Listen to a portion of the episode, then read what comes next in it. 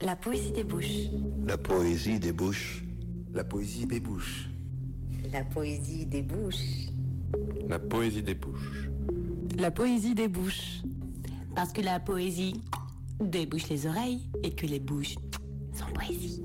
Un vendredi sur deux, de 14h à 15h, la poésie débouche toujours les oreilles. Un vendredi sur deux, de 14 à 15h, la poésie débouche vos petites oreilles. Un vendredi sur deux, de 14h à 15h, la poésie débouche. Parce que la poésie débouche les oreilles et que les bouches sont poésie. La poésie débouche, la poésie débouche. Mais pourquoi la poésie débouche bah, Parce que la poésie débouche les oreilles et que les bouches sont poésie. Ah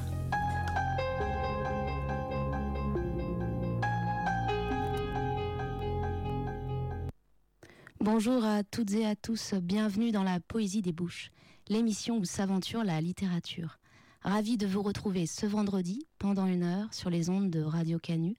Aujourd'hui, nous irons vers ce qu'il reste de lumière avec le poète Salah Al-Hamdani.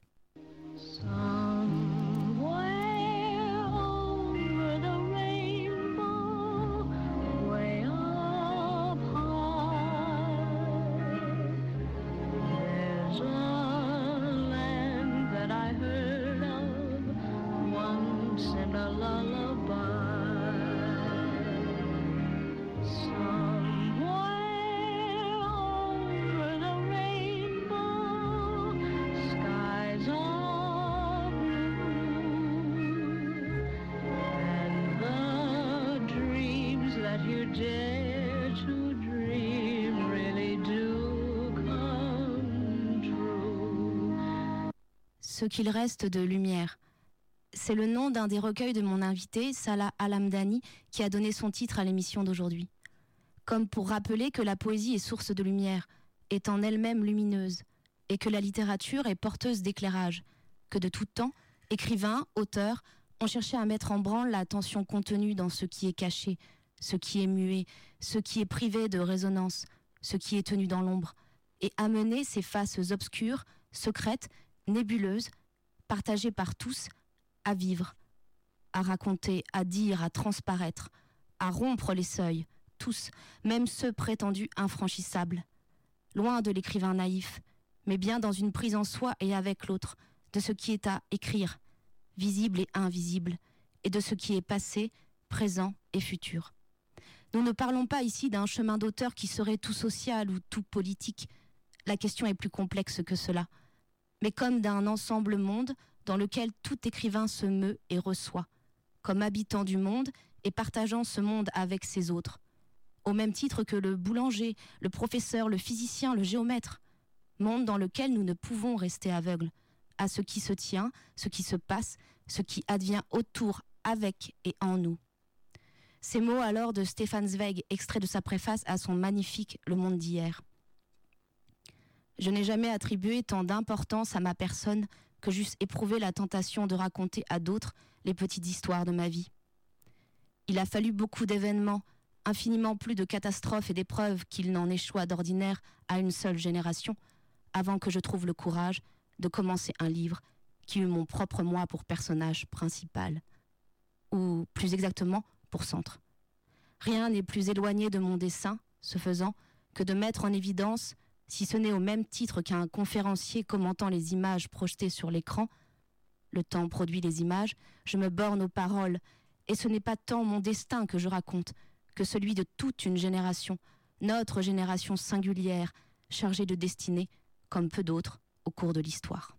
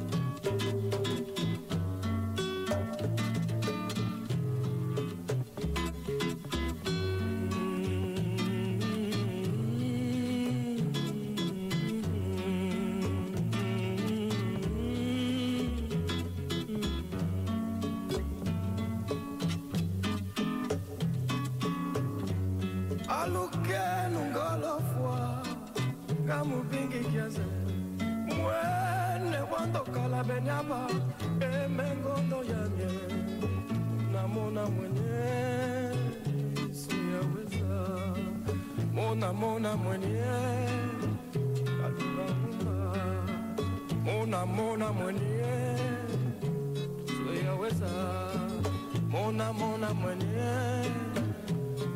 nganguma aluke nungola fwa ngamubingi kiaze mwenye wandokala benyaba emengondo yamye mona mona mwenye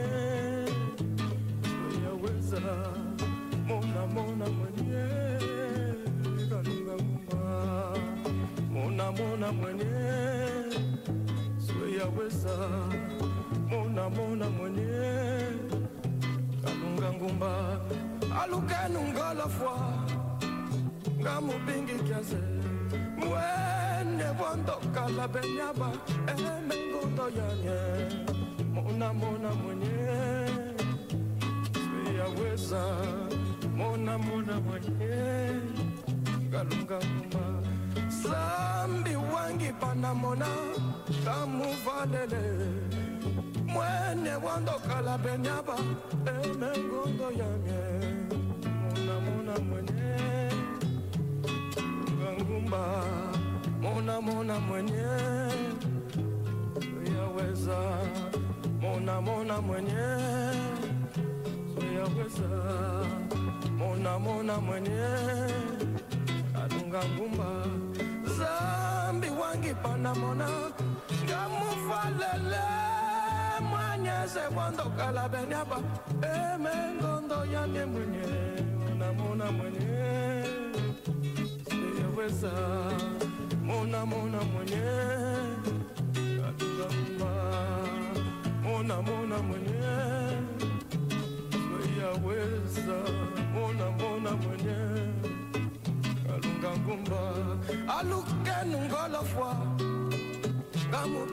ngamubingi kiaze mwene wandokala benyaba emengondo yanye mona mona mwenye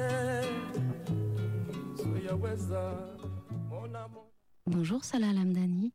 Bonjour. Comment allez-vous? Très bien, merci.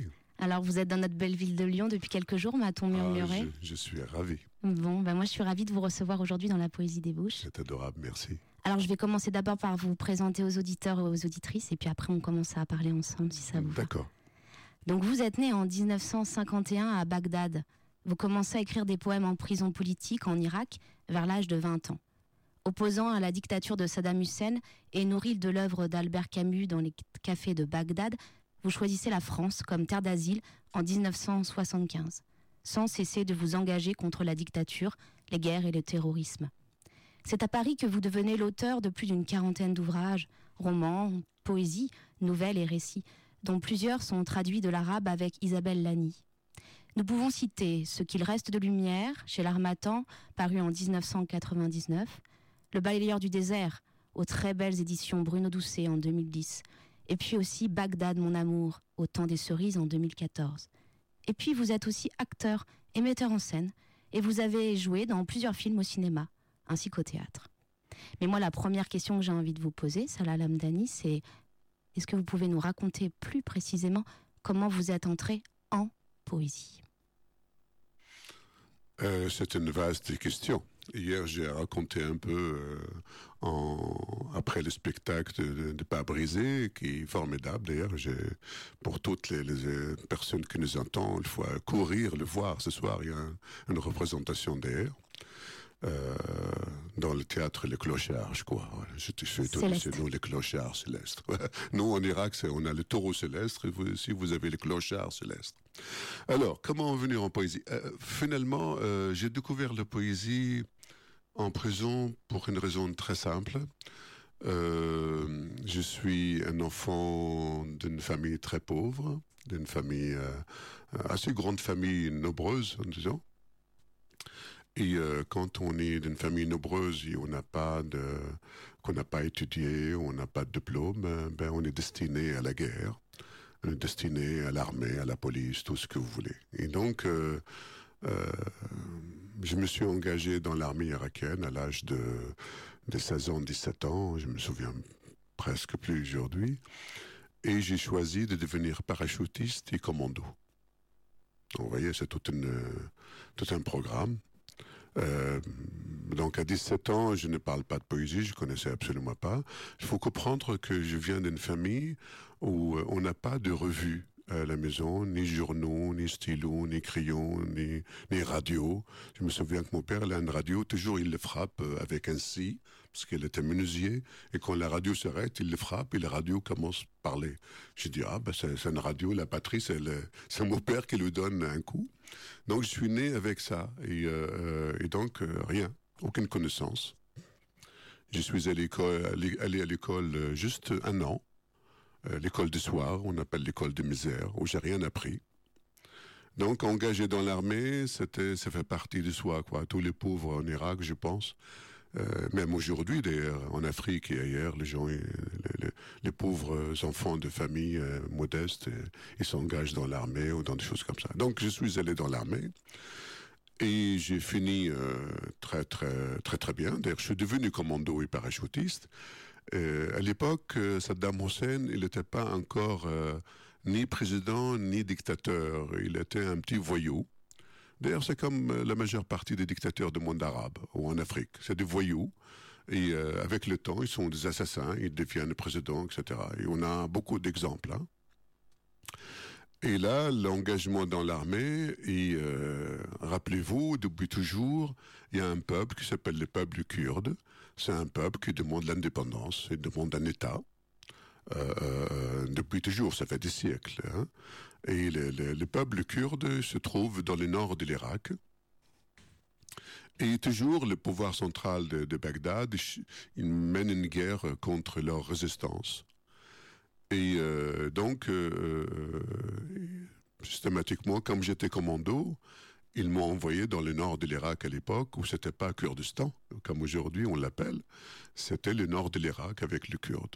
Donc je me suis trouvé euh, euh, dans, des endroits où je ne devais pas être finalement, bon, comme j'étais soldat.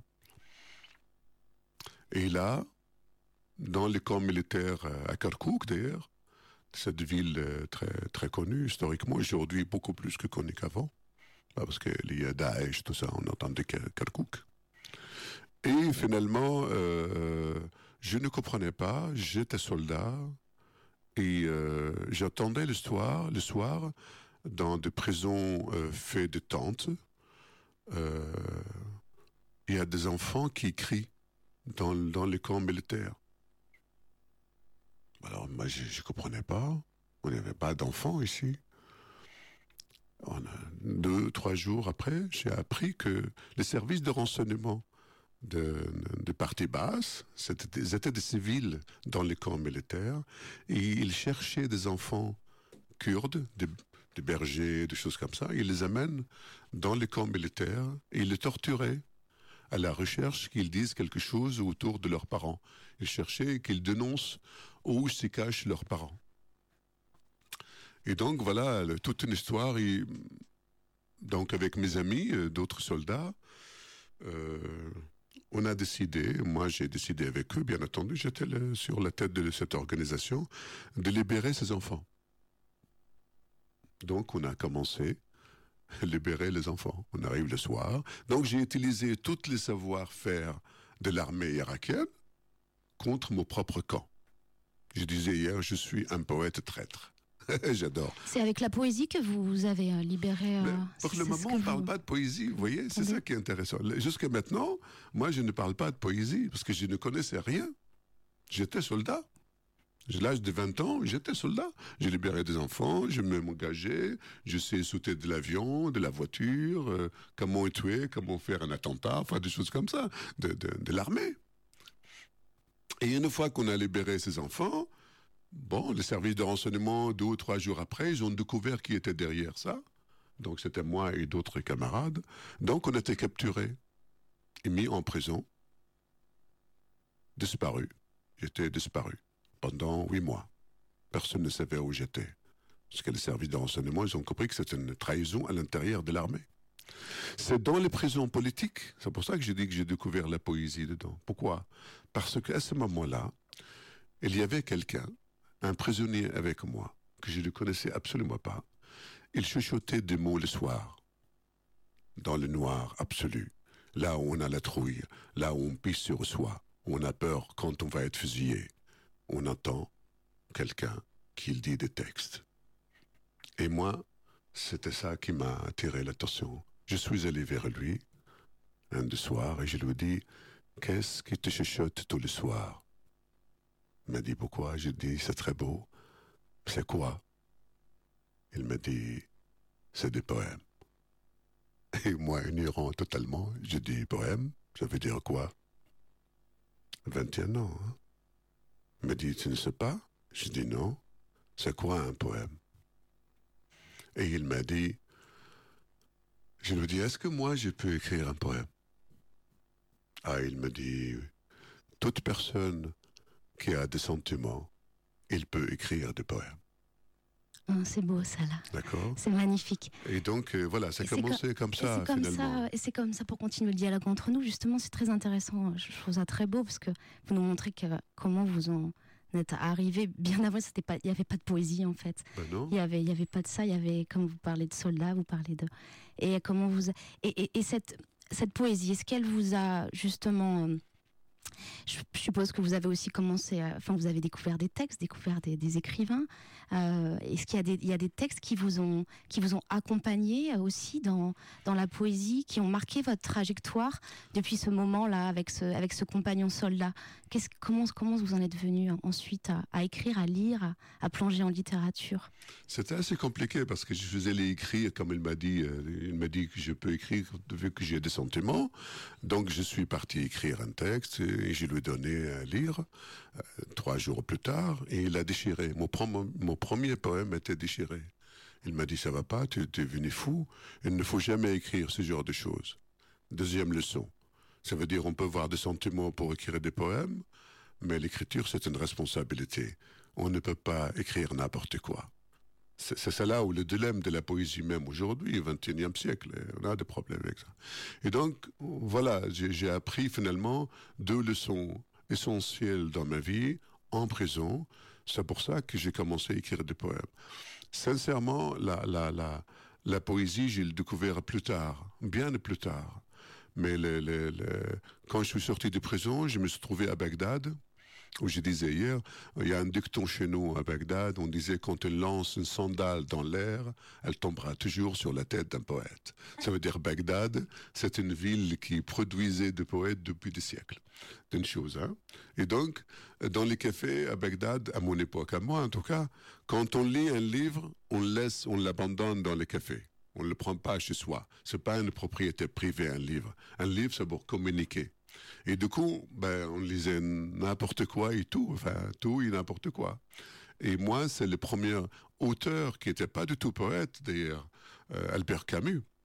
Mon premier livre en arabe, dans les cafés de Bagdad, c'était Albert Camus. Et c'était le mythe décisif. Okay. C'était même pas à l'étranger, oui. vous voyez. Et donc la poésie, c'était, euh, on le lisait à Bagdad. Il y a des livres de poèmes, il y avait de Baudelaire, il y avait de Rimbaud, il y avait tout ce qu'on veut. Hein. Il y a, euh, vous voyez, c'était ça. Hein. Il y avait des poètes arabes, etc. Mais il n'y avait pas un poète particulièrement qui m'a touché. Le premier, j'étais très très touché par l'œuvre d'Albert Camus d'abord. Ok, merci Salah. Alors on en reparlera d'Albert Camus, je vous ai prévu une petite surprise. Mais avant, on va écouter un morceau, on va faire une petite pause musicale que vous avez choisi. Et vous, vous m'avez proposé deux morceaux de notre cher Léo Ferré, j'ai choisi Quartier Latin. Pourquoi vous avez choisi ce morceau, Salah? Parce que quand j'étais jeune étudiant, j'ai traîné dans ce quartier. Oh. Alors Quartier Latin, Léo Ferré, c'est parti.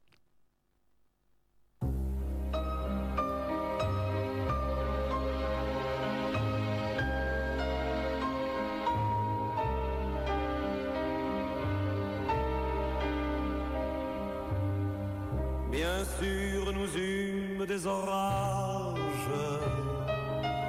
Vingt ans d'amour, c'est l'amour folle. Mille fois tu pris ton bagage. Mille fois je pris mon envol. Et chaque meuble se souvient dans cette chambre sans berceau des éclats des vieilles tempêtes.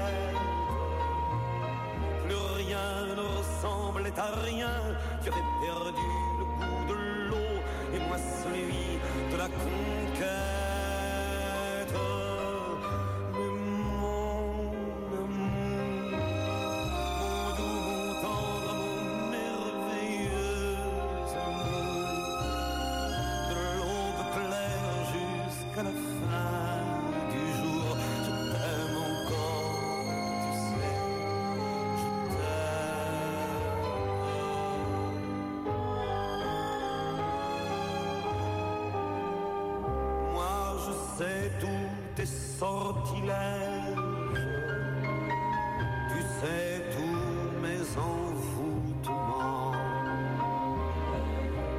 Gardé de piège en piège. Je t'ai perdu de temps en temps. Bien sûr, tu pris quelques amants. Il fallait bien passer le temps. Il faut bien que le corps exulte. Et finalement, finalement, il nous fallut bien du talent pour être vieux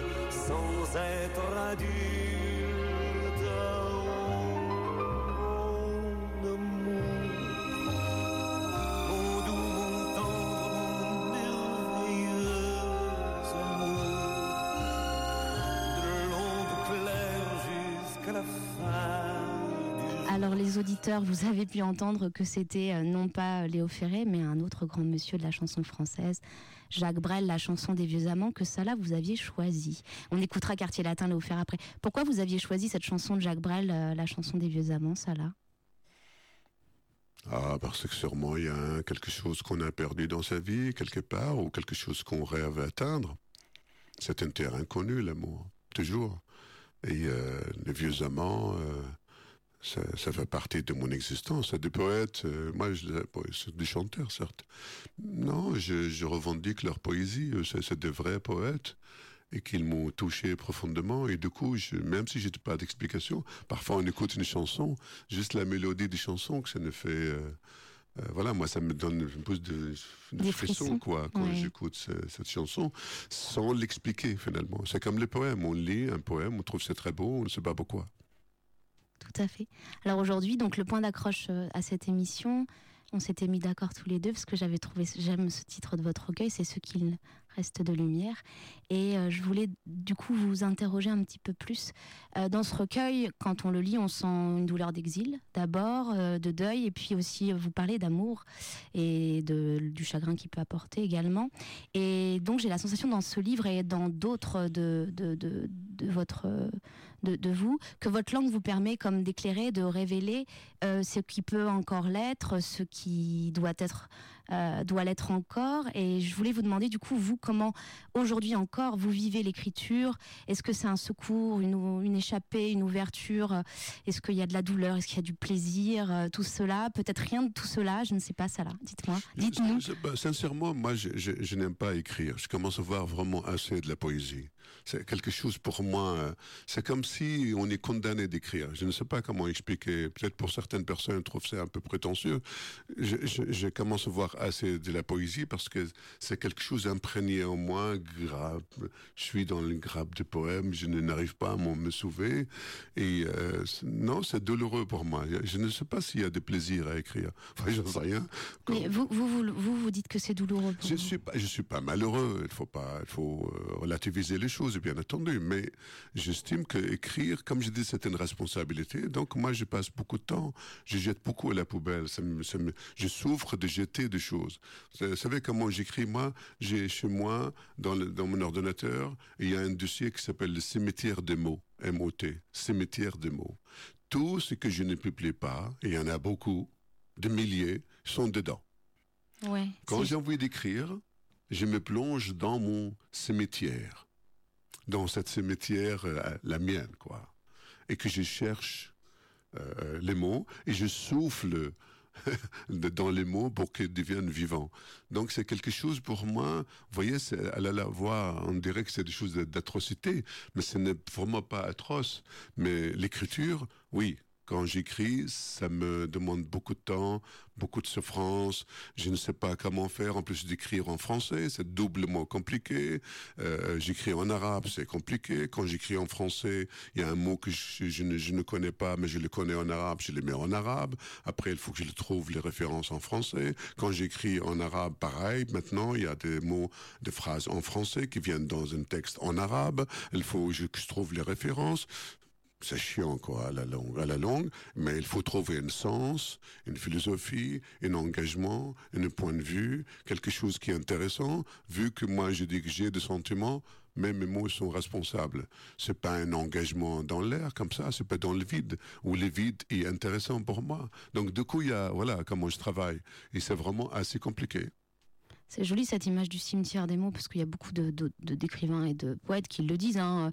Si, s'ils publiaient euh, tout ce qu'ils écrivaient, on le saurait.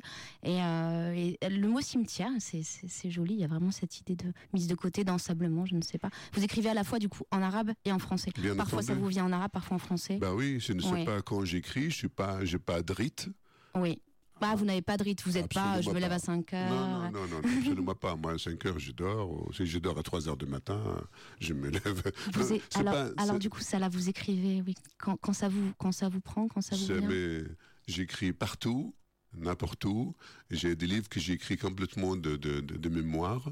Quand je suis allé en Irak, euh, à Bagdad en 2004, après 30 ans d'exil, je suis allé voir ma mère. Qu'est-ce qu'on dit à une mère après 30 ans? Je vous dis un poème. On vous écoute, super. Qu'est-ce qu'on dit à une mère? On le dit quelque chose après 30 ans, hein? Oui, ok. La maison avait changé d'adresse. Ma photo avait changé de place. La table avait été pliée derrière la porte. La chaise de mon père aussi. Seul le vieux tapis fleurissait le sol. J'étais trouvé enfin dans un jardin nu, avec ton grand châle noir, l'esprit en dérive, enfilé dans tes prières, l'âge cousu sur le visage. J'ai cru serait un palmier agonisant, puis dans mes bras, j'ai reconnu ma mère. Ça, après 30 ans. Donc on pas, n'est pas là à dire euh, faire un livre au bout d'une centaine de pages, vous voyez? Donc c'est ça. Quand on est résumé à dire des petits textes comme ça, avec des mots simples sur la mer, moi-même, je suis pressionné. Comment, comment j'ai écrit ça? C'est un poème que j'ai écrit en 2004, après 30 ans, et j'ai envoyé à, Isabelle, euh, ma, compagne, qu'elle prenait, elle, prenait des poèmes. Alors elle me dit qu'est-ce qui se passe à Bagdad? Comment ça va? Est-ce que tu, tu vas bien? Tu manges? Il n'y a pas des attentats? Il y avait les Américains à l'époque à Bagdad en 2004. Et moi, je lui envoie des poèmes comme ça. Donc elle ne comprenait pas. et quand je suis retourné, enfin je suis retourné à Paris après 30 ans, 30 mois j'ai pris. C'est tout, de pas de calculer, mais j'ai dit oui, 30 ans, 30 jours, ça ira. C'est ça. Et donc l'écriture, c'est ça. Vous voyez, peut-être j'écris d'autres choses, mais qui se trouvent dans le cimetière. Il faut que je, je me plonge à nouveau pour aller chercher si jamais. Parfois, j'écris un livre aujourd'hui, mais il m'aide beaucoup, moi, ce métier, quand je vais là-bas. Voilà, je cherche des choses. Je dis, ah tiens, j'écris ça, ça fait, euh, je sais pas moi, ça fait une dizaine d'années, ça fait, et le texte peut être intéressant de le retravailler un peu, etc. Voilà. Donc, tout ce qui est à moi, c'est à moi. C'est ma propriété privée. C'est ça. C'est ma propriété, finalement. D'accord. Alors, on écoute Quartier Latin. Vous avez parlé de Paris quand vous écriviez à votre maman. On écoute Quartier Latin de Léo et maintenant. C'est parti.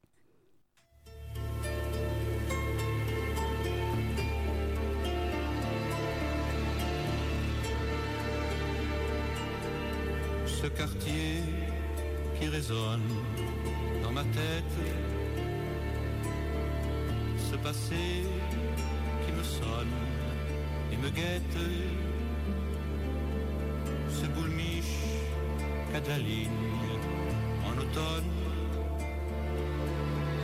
ces sandwichs qui s'alignent monotone quartier latin, quartier latin,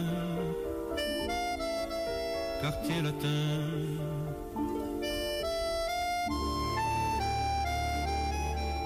Chez Dupont, ça traînait la journée.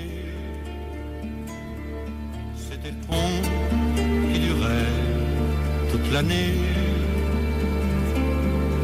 L'examen,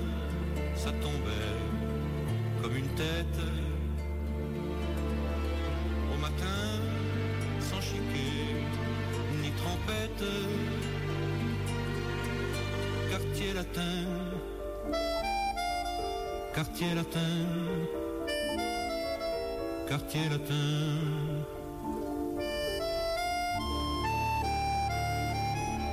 Cette frangine qui vendait sa bohème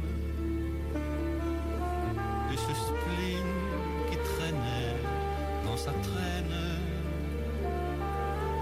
J'avais rien, ni regret, ni principe.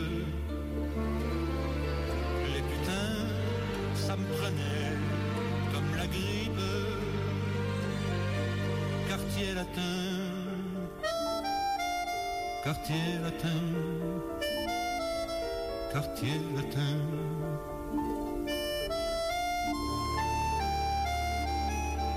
Ce vieux prof qui parlait à son aise,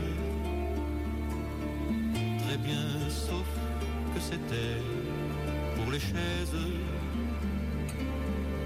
Aujourd'hui, un diplôme, ça se rupine aux amphis, tu pointes comme à l'usine. Quartier latin, quartier latin, quartier latin.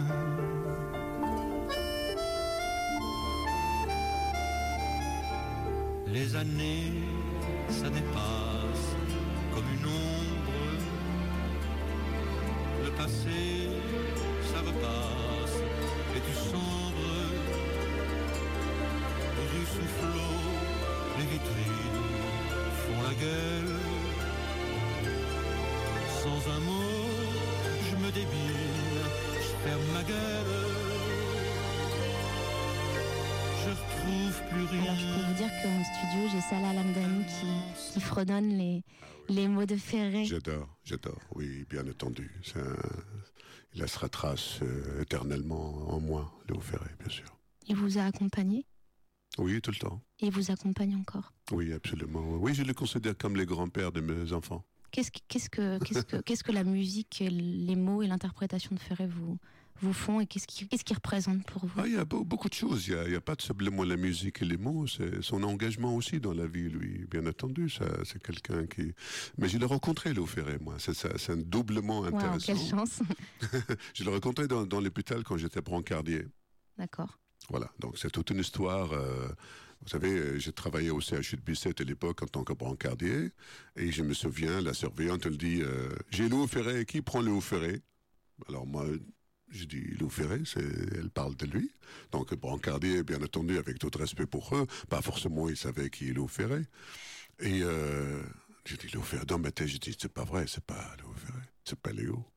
Elle me donne, c'est Léo Ferré, euh, c'était en cardio, je dois monter, le prendre sur une chaise, l'amener, voir un scanner ou quelque chose comme ça. Avant sa mort, hein.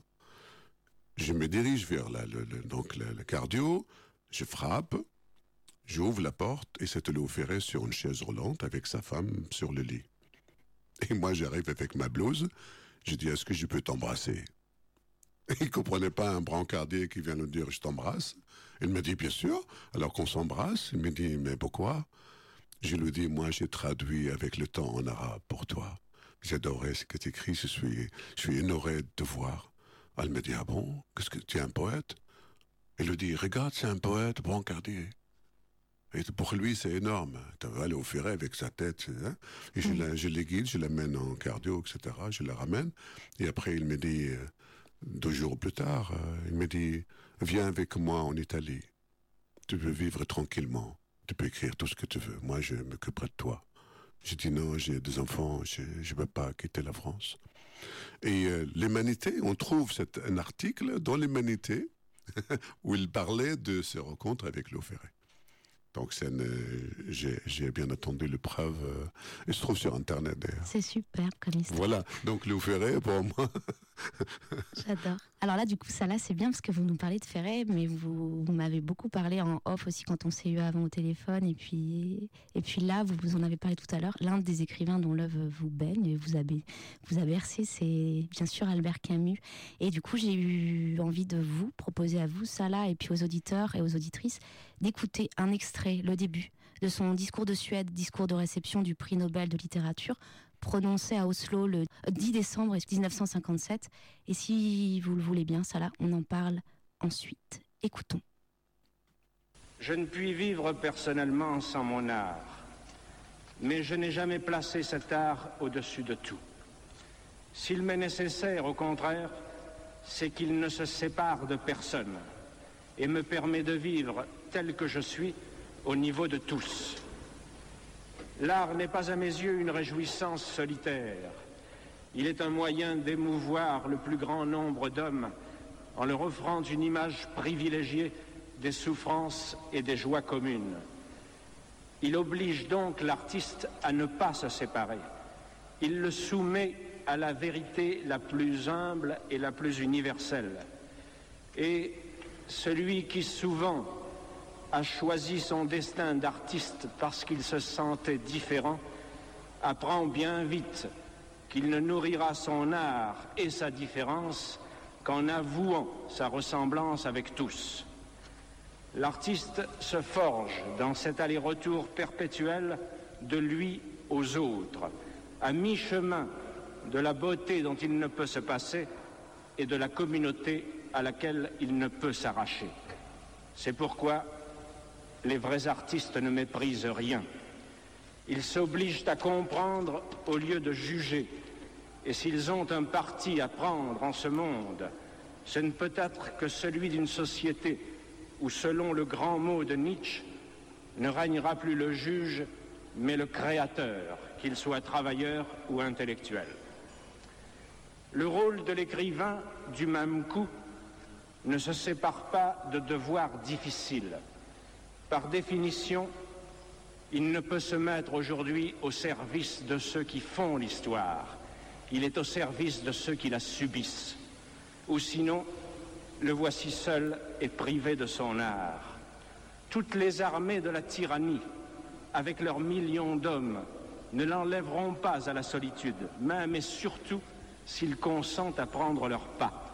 Mais le silence d'un prisonnier inconnu, abandonné aux humiliations à l'autre bout du monde, suffit à retirer l'écrivain de l'exil, chaque fois du moins qu'il parvient, au milieu des privilèges de la liberté, à ne pas oublier ce silence et à le relayer pour le faire retentir par les moyens de l'art.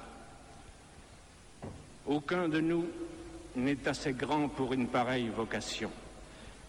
Mais dans toutes les circonstances de sa vie, obscure ou provisoirement célèbre, jeté dans les fers de la tyrannie ou libre pour un temps de s'exprimer, l'écrivain peut retrouver le sentiment d'une communauté vivante qui le justifiera à la seule condition qu'il accepte autant qu'il peut. Les deux charges qui font la grandeur de son métier, le service de la vérité et celui de la liberté. Alors, euh, ça là, dans ce discours, Albert Camus explique euh, sa manière de concevoir l'art, c'est un grand mot concevoir, mais c'est bien ça. Et il parle, il insiste sur le rôle de l'artiste et de l'écrivain. Et il appelle à cette cohésion entre l'individu artiste et le collectif, euh, entre lui, donc l'artiste et l'altérité. Il parle d'ailleurs de communauté. Et il insiste sur la place de l'écrivain qui est au service de ceux qui subissent l'histoire. Et nous entendons ici, je, je, le dirais, peuple Donc, et de ce silence propre aux empêchés aussi, l'oppression, donc, dirais-je. Et je me suis souvenu aussi des mots de la romancière turque Asli Erdogan, qui disait dans une interview donnée à l'émission euh, La Grande Librairie diffusée en mars 2007 que c'est pour cette raison qu'on met les mots ensemble pour donner une voix à cet immense et éternel silence. Et vous alors, Salah Alamdani, forcément, j'ai eu envie de vous interroger sur le rôle de l'écrivain. Et puis, euh, si vous pensez que de ce silence, l'écrivain cherche justement à en sortir. Non, je pense que, euh, enfin, euh, j'ai dit non toujours systématiquement quand je commence quelque chose pour ne pas dire oui. D'abord les refus, oui. À mon avis, aujourd'hui, l'écrivain, l'artiste, il doit être résistant. Euh, résistant avec euh, tout ce qui se passe autour de nous, un peu partout d'ailleurs. Hein. Donc la résistance fait partie, euh, partie intégrante de l'écriture aussi. L'écriture pour moi était toujours collectif, jamais individuel. Bien parce qu'on apprend des autres. On approprie, on s'approprie les choses. Un écrivain s'approprie les choses, compris la souffrance. À partir de là, il crée.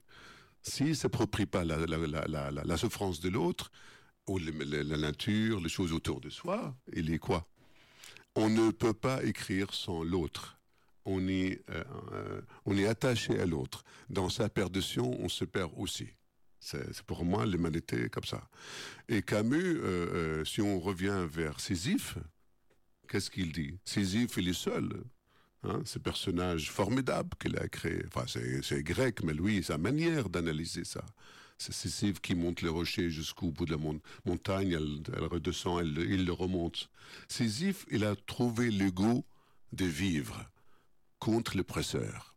Si c'est Dieu qui a condamné Sisyphe de monter le rocher et de le redescendre, Camille, il dit, Sisyphe, imaginez Sisyphe heureux.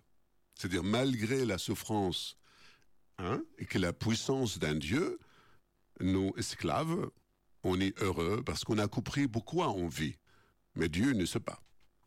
C'est-à-dire Dieu, à la place dans, l'esprit de Camus, de mon esprit aujourd'hui, n'importe quel Dieu, bien entendu, c'est bien entendu, on est beaucoup plus puissant quand on sait pourquoi on se lève le matin et pourquoi on va vers l'autre.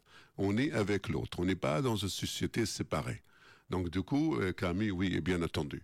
Euh, c'est comme ça que je suis très très touché par ce discours. Quand on a parlé, c'est vrai, au téléphone, et j'ai dit, mais écouter Camus dans, dans, dans, dans ce discours qui, jusqu'à aujourd'hui, aujourd'hui plus que jamais, valable ce genre de propos. Et particulièrement en s'adressant aux poètes, aux artistes, particulièrement en France aussi, parce qu'on a une constitution, on a une démocratie, mais on vit des choses, une atrocité vis-à-vis de la littérature, de la culture. On fait beaucoup de maisons d'édition, on ne donne pas de l'aide aide au, théâtre. Les livres, les, est comme désuet. On a beaucoup de livres, mais ils servent absolument à rien. De romans noirs, qu'il y en a par milliers. On donne des prix littéraires à des choses qui, les peuple ne se les concerne pas. Les commerces dans la littérature, ça enlève beaucoup d'engagement et beaucoup d'humanité. Et du coup, ben, humanisons la société. Ça signifie ben, aller vers les choses les plus simples aujourd'hui et pas des choses les plus compliquées.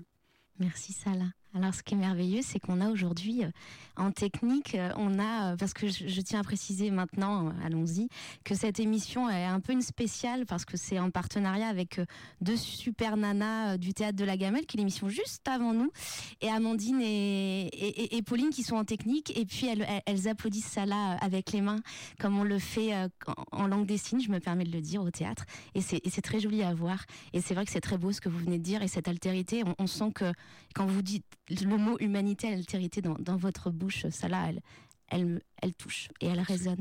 Et on sent que c'est profond. Et en effet, n'oublions pas d'écrire, de, de, de, de, penser, de, parler aux autres et d'être toujours attentif à tout ce qu'il y a autour de nous.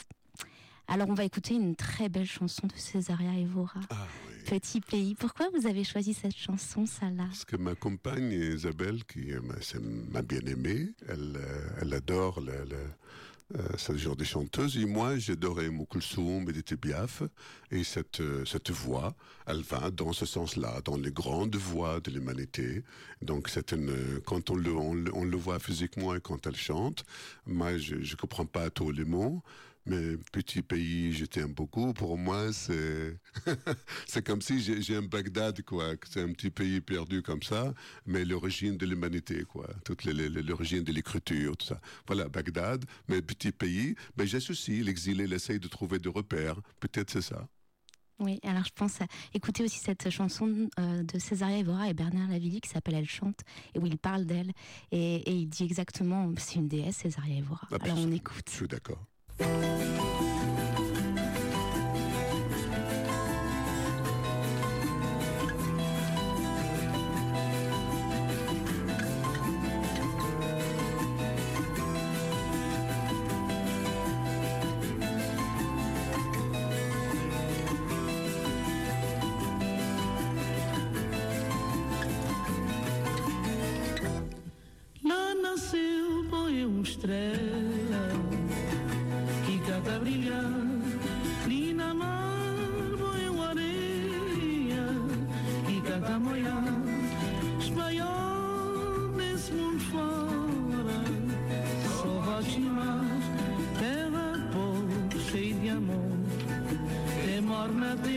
दिन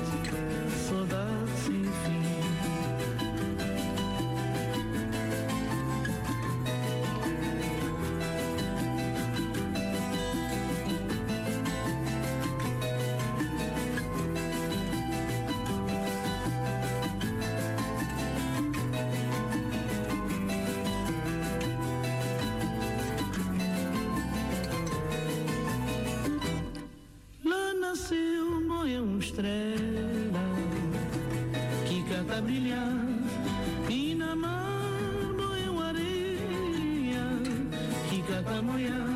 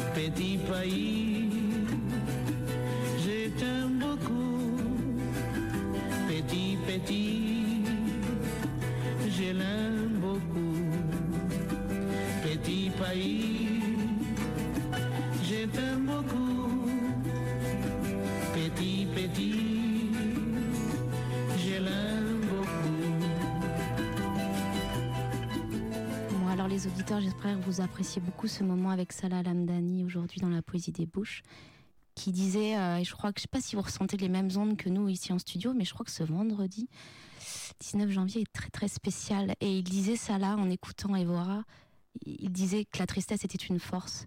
Et peut-être que oui, Salah, vous disiez ça, ça me, ça me parle parce qu'on on a tendance à, à vouloir peut-être un peu trop la mettre de côté parfois aussi dans nos vies.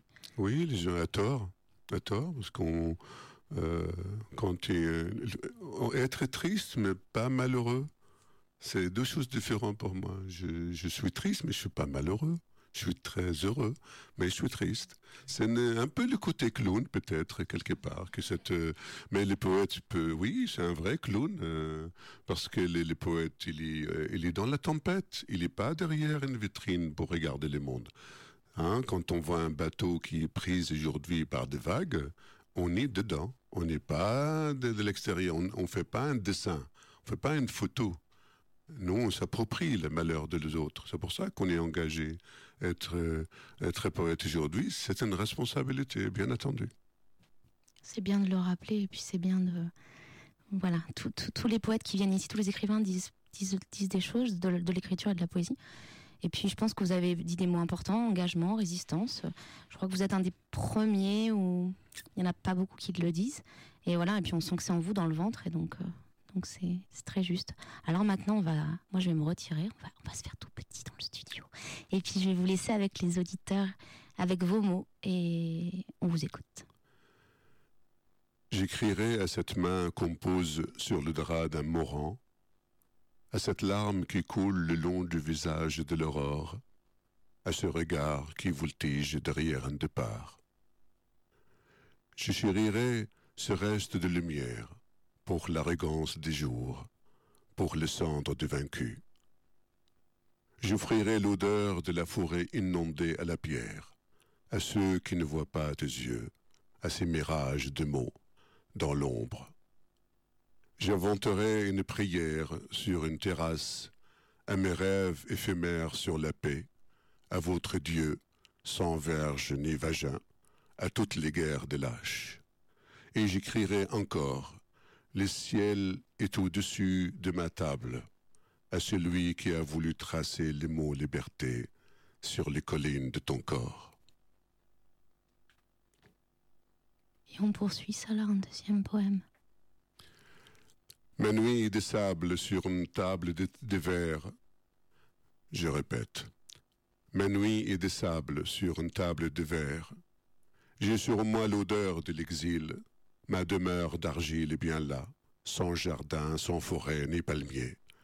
Mon ciel est un fleuve inversé, et mes mots naviguent au-dessus d'un pays lointain, où les hommes cherchent la direction du jour. Je courais pendant toutes ces nuits, jusqu'à museler le sentiment et presser le nuage. Cela apaisa mon esprit. Ma vie béante, livrée aux vagues, sans retour, encore. Et ta vie à toi, de quoi rêvait-elle? Oh, cette dernière phrase, très belle. Et ta vie à toi, de quoi rêvait-elle? Alors je vous laisserai répondre chacun.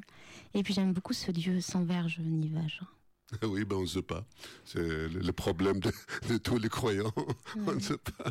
L'offrir, elle dit, si Dieu existait. Ah oui, je dis, merde, c'est le bordel, quoi. S'il existe et qu'on ne croit pas, là, ça va être... Hein? Mais enfin, Alors ça, là, avant de, avant de, de, de- nous quitter, d'écouter et puis d'écouter une dernière chanson, on- je voulais vous poser la question motif de l'émission La Poésie des Bouches. oui, je vous en prie. C'est si vous étiez un poème. Waouh, me faites des, des yeux immenses. Quel serait-il?